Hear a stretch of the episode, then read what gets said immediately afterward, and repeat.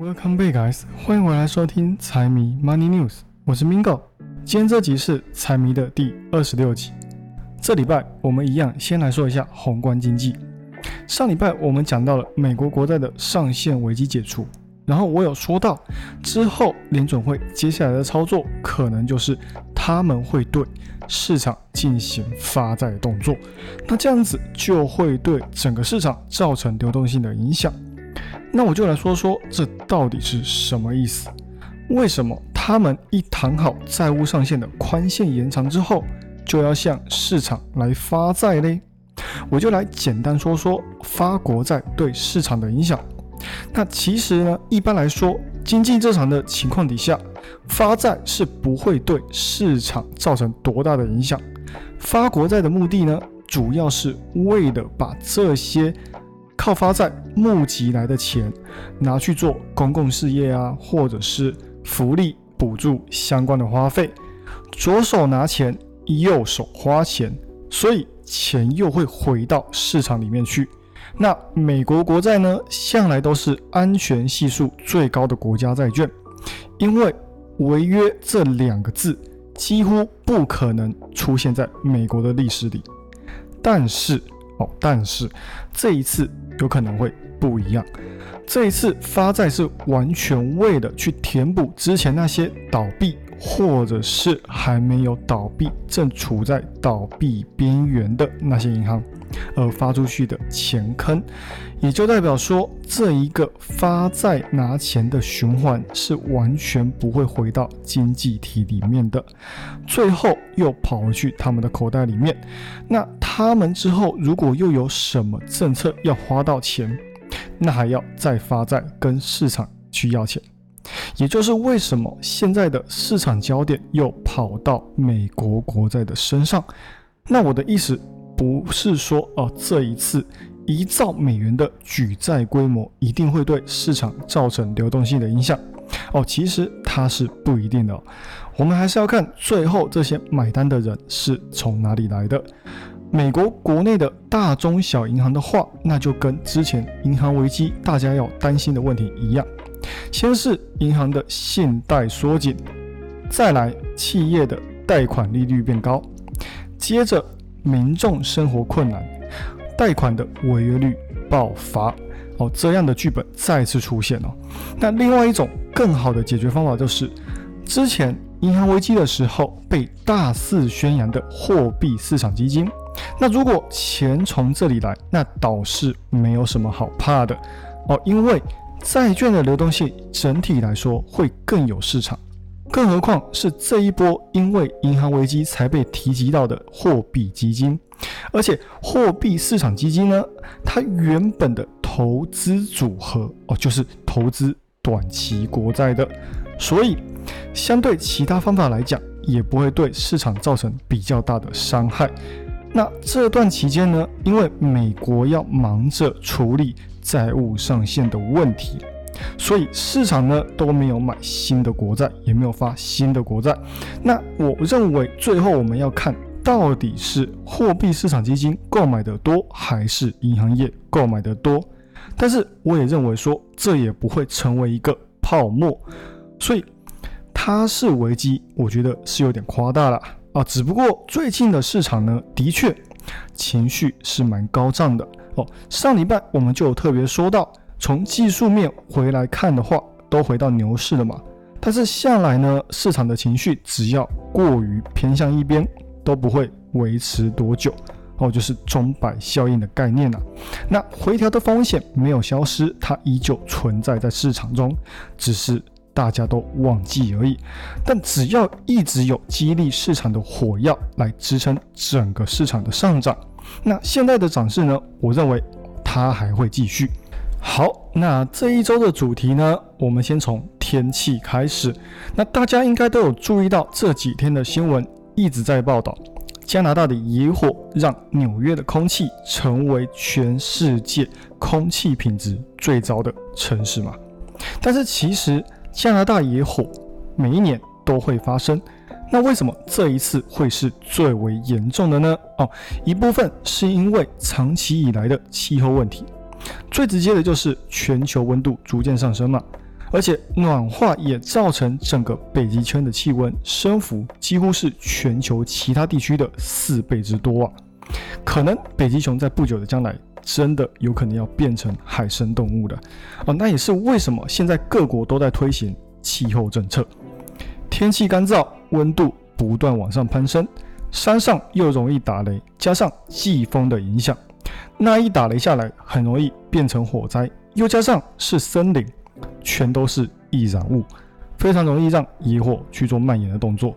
去年的今天，加拿大的地区大概是烧掉了十分之一的台湾。这一次之所以会让纽约的天空像世界末日一样，是因为这一次烧了整整两个台湾的大小啊！只要野火一来，好几万人都没有家。每一年都会有这种问题，同时也代表说气候的问题越来越严重。而且每年野火都会烧上好几个月，因为范围太广的关系，很难扑灭，也有不少人去牺牲了。这也很难处理哦，毕竟是全世界共同的问题啊。只是他们夏天过于干燥，不然加拿大的气温哦应该是属于比较凉爽的。今年不知道为什么哦，就是气候问题的影响好。哦，因为他们长期以来呢哦，他们是冬天比较长，夏天。比较短，整体来说并不会到很燥热，但是就是哦，就是我说的啊，气候变迁可能变化的速度太过于快速，而且也不是只有加拿大有发生过野火蔓延的问题哦，很多国家也有野火出现的现象，像是俄罗斯或是澳洲跟葡萄牙之前也都有被火灾给蹂躏过，然后你不要看。哦，新闻他们爆出来了，就觉得这件事情可能要快要结束了。哦，并不是哦，它不是股票哦，不是一上新闻主力就要拿来出货的。它从五月就已经开始在烧了，是持续烧到现在的规模哦，不是一两天就可以完全给它扑灭的。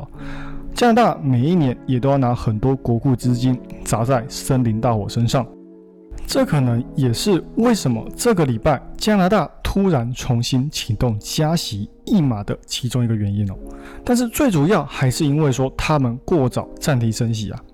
加拿大的第一季 GDP 就有三点一趴，四月份的物价通膨又回升哦，看得出来通膨还没有那么快降温，所以他们才会那么紧急的重启加息的动作。那美国的话呢，或许我们不用那么担心哦，因为他们会在之后选择暂停，只有重启加息。的可能性非常的低哦。那我们现在可以看到，消费者花钱还是不太手软哦。但是很显然哦，他们已经相对的比较收敛一点了。劳动力市场呢，虽然还是有需求不足的情况，但是经济增长也已经正在放缓了。中国经济增长在解封之后，虽然有一波的增长，但是后继无力。现在各方面的需求也没有我们想象中的高。如果按照最近的数据的话，经济复苏的力道是弱了点，制造业也已经连续两个月呈现萎缩了。欧美他们对于中国的需求也不高哦，反倒拖累了中国的出口，也是原因之一啊。但是好消息是，中国的五月进口量创下了十八个月以来的最高水平，在未来的几个月持续复苏还算是有希望的。欧洲的情况哦，基本上还是很严峻。跟美国不相上下，通膨还是死撑在那里哦。台湾的话，我们自己哦，就看我们什么时候从蓝灯变成黄蓝灯吧。等到变成黄蓝灯，蛋商应该就会愿意降价了。好，那讲完市场环境跟天气问题，接下来我们就来进入个股的主题。帝王蟹状告发哥刻意垄断市场，瑞昱也就是我们俗称的螃蟹。认为联发科在针对其他的电视晶片厂商进行垄断攻击哦，原因是因为在二零一九年，联发科跟一家专门授予专利权的公司 IP Value 签了一些不利于其他公司的协议，瑞昱就觉得说这已经压缩了其他公司的生存空间，所以决定上告。但是这也不是最根本的原因，不然二零一九年签的协议怎么到二零二三才告？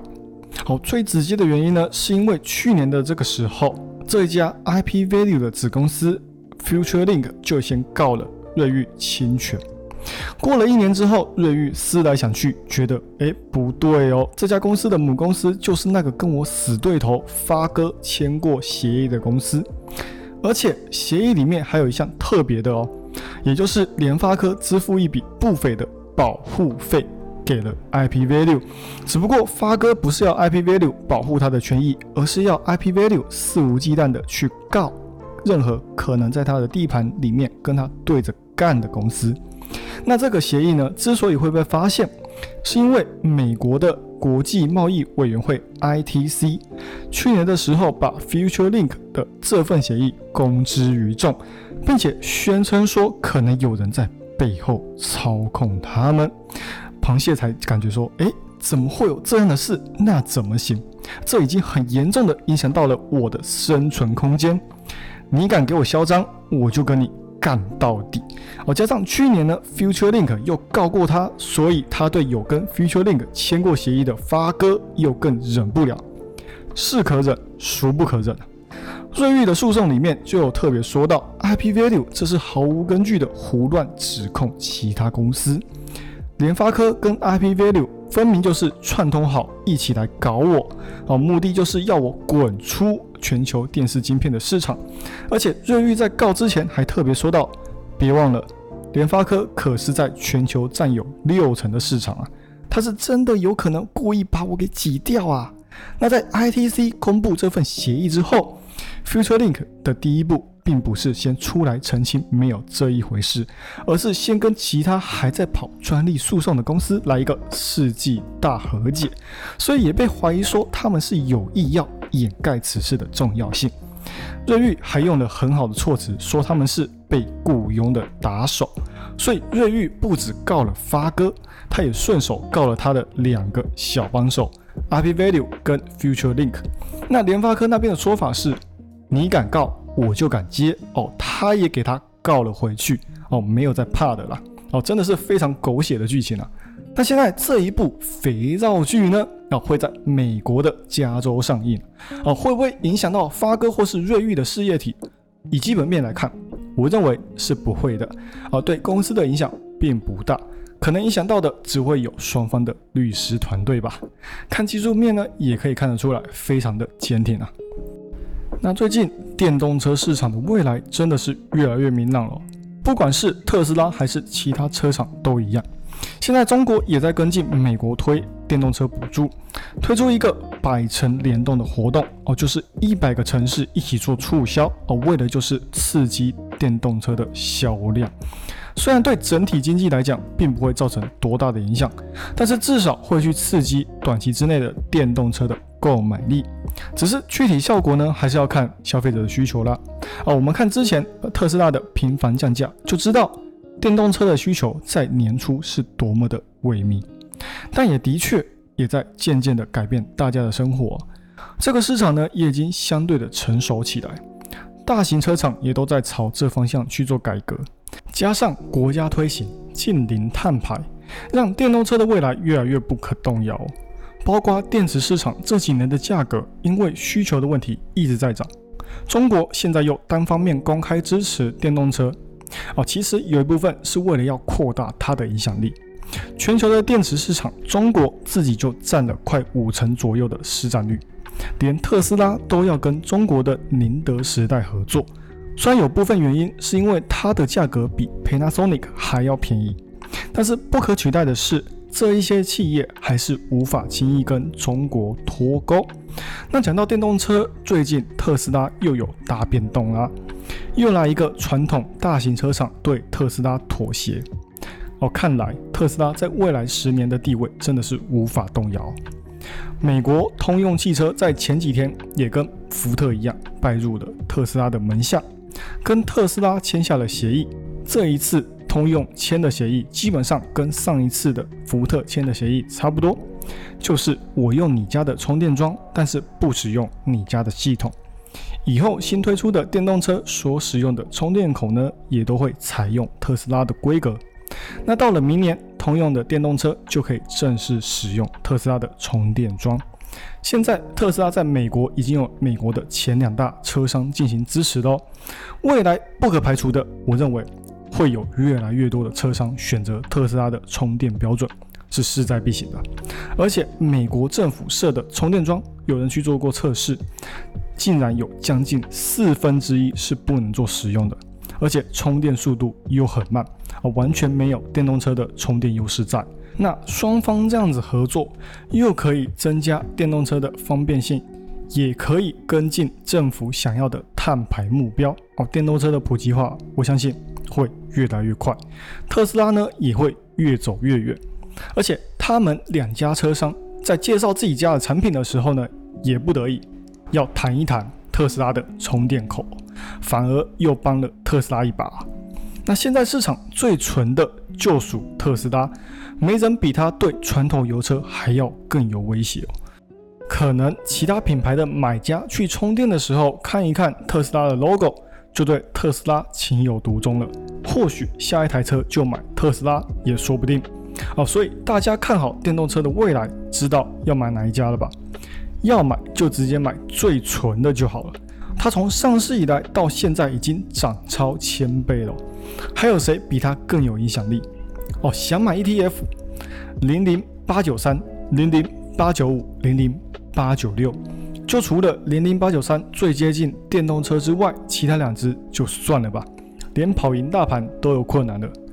零零五零这三年的绩效都有四十二点六三趴，其他三只零零八九三二十二趴，零零八九五二十趴。零零八九六只有可怜的五点九三帕，那你说特斯拉的绩效怎么样？前三年拆分换算到现在，已经升了有整整两百九十倍了。虽然说直接买一只个股会比买一整篮的风险还要来得高，但是事实就摆在那。如果要选择电动车个股，特斯拉是你最好的选择，而且又加上他家的电动车。每一台现在都可以领到全额的拜登政府的电动车补助，哦，直接激励的营收继续上涨。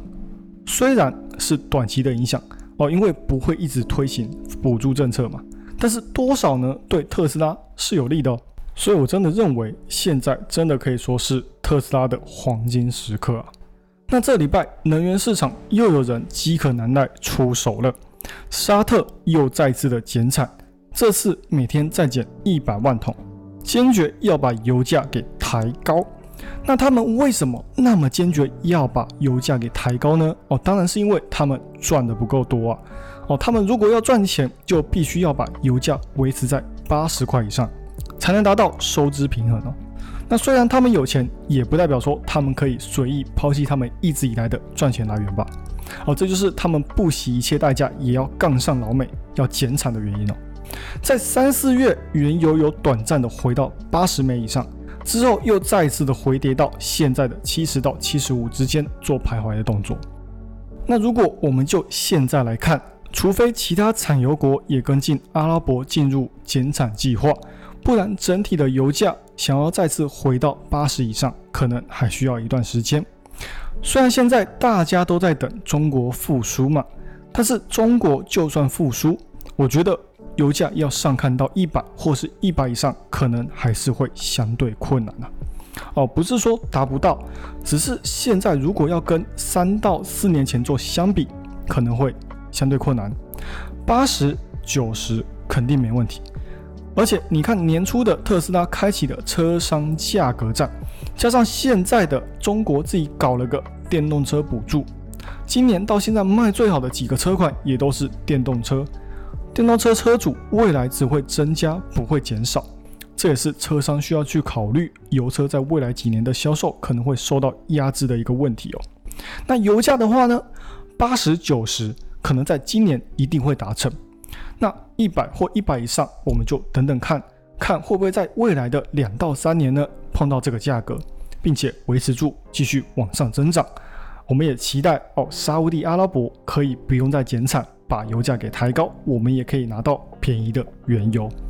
接下来，最近有在关注加密货币的朋友，可能就会知道最近 SEC 又杠上币安了嘛？那其实呢，这也不算是一件新鲜的事哦，毕竟他们之前就已经被告过了。